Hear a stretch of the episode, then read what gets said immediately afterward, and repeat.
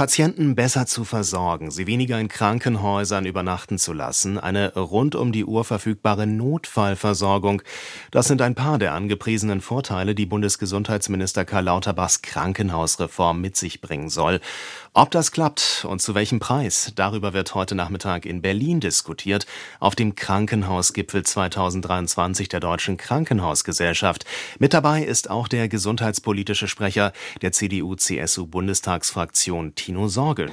Bayern, Nordrhein-Westfalen und Schleswig-Holstein haben ein Rechtsgutachten in Auftrag gegeben. Sie wollen prüfen lassen, ob die geplante Krankenhausreform überhaupt verfassungsgemäß wäre. Wie schätzen Sie denn das ein? Ja, im Grunde äh, passiert ja jetzt genau das, was wir schon seit Monaten gesagt haben, dass der Bundesgesundheitsminister im Grunde allen vors Schienbein tritt, auch den Ländern und da nicht kooperativ vorgeht und sich jetzt wundert, dass die Länder sagen, so geht das nicht. Und da muss man ganz klar sagen, jetzt rächt sich, dass Minister Lauterbach die Klinikreform ohne die Kliniken, ohne die Länder konzipiert hat und deshalb ist auch der Protest und der Frust der Länder. Das heißt, diesen Vorwurf aus Nordrhein-Westfalen, dass der Bund nicht auf Augenhöhe mit den Ländern verhandelt, den teilen Sie voll und ganz? Das hat man ja schon gemerkt, als er die Expertenkommission eingesetzt hat. Da hat Karl Lauterbach eben eine Kommission eingesetzt, hat aber gleichzeitig gesagt, in dieser Kommission haben Krankenhäuser, Kliniken, also die Betroffenen, die, die das umsetzen sollen vor Ort, nichts zu suchen, weil das seien ja Lobbyinteressen. Und so kann man natürlich auch mit den Ländern nicht umgehen. Also die Länder haben die Krankenhausplanung und da muss man natürlich auch mit den Ländern auf Augenhöhe sprechen und kann nicht erwarten, dass man die erst äh, vors Schienbein tritt und die dann das umsetzen, was quasi theoretisch auf den Weg gebracht worden ist. Versuchen wir es mal mit was Positivem. Was bringt denn die Krankenhausreform Ihrer Ansicht nach auch Gutes mit? Ja, Im Grunde geht es ja jetzt darum, dass wir die Mittel und die Möglichkeiten, die wir haben, besser verteilen. Also es ist ja ein Fakt, dass wir in vielen Regionen Deutschlands einerseits viel zu viele Krankenhäuser haben, also wo viele alles machen, aber die Qualität im Zweifel nicht so besonders ist. Und dann haben wir Regionen, wo viel zu wenig medizinische Versorgung ist. Und da geht es jetzt darum, dass man das besser strukturiert, dass man auch Krankenhäuser besser vor Ort finanziert, dass man auch sagt, dort wo Versorgungsbedarfe sehr, sehr wichtig sind, da müssen die Krankenhäuser eben unabhängig auch auch von den reinen Fallpauschalen bestimmte Leistungen besser erbringen können.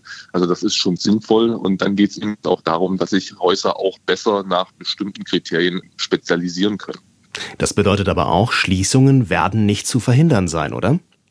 Das wird auch ein Punkt sein, aber das ist natürlich eine Frage, die man vor Ort diskutieren muss. Und das muss man natürlich mit den Akteuren vor Ort diskutieren.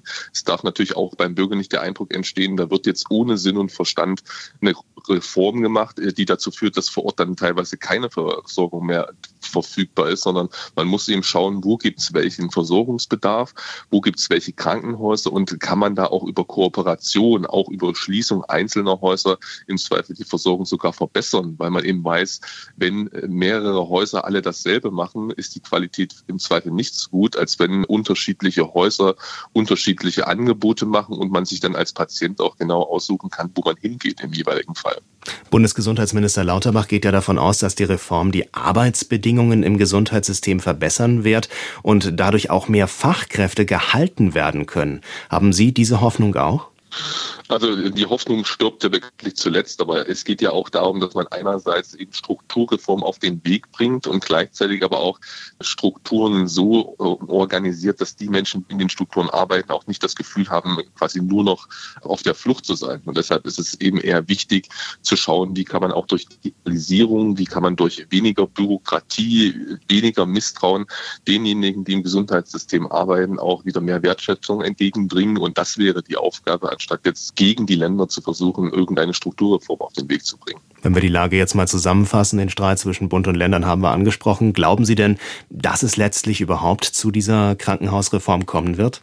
Das Problem, was wir haben, ist, dass es schon viel zu spät auf den Weg gebracht worden ist. Und wenn Sie Reform umsetzen wollen, auch kooperativ umsetzen, dann müssen Sie sich natürlich mit denjenigen, die das machen sollen zum Schluss, also auch die Länder, die Kliniken, die Ärztinnen und Ärzte, an einen Tisch setzen. Und da können Sie nicht sagen, ich berufe mal eine Runde ein aus Menschen, die ja mit diesen Menschen im Zweifel gar nicht viel zu tun haben, sondern das eher theoretisch machen und dann erwarten als Minister, dass sie quasi per Ordre de Mufti vorgeben, so wird's gemacht und gleichzeitig sagen, ich will aber mit den äh, Kliniken überhaupt nicht mehr darüber diskutieren. Also das ist nach unserer Auffassung der völlig falsche Ansatz und die Diskussion, wie Strukturen aussehen könnten, hätte man schon viel früher auf den Weg bringen müssen, weil wir am 01.01.2024, wenn die Reform in Kraft treten soll, das wird schon sehr, sehr knapp alles.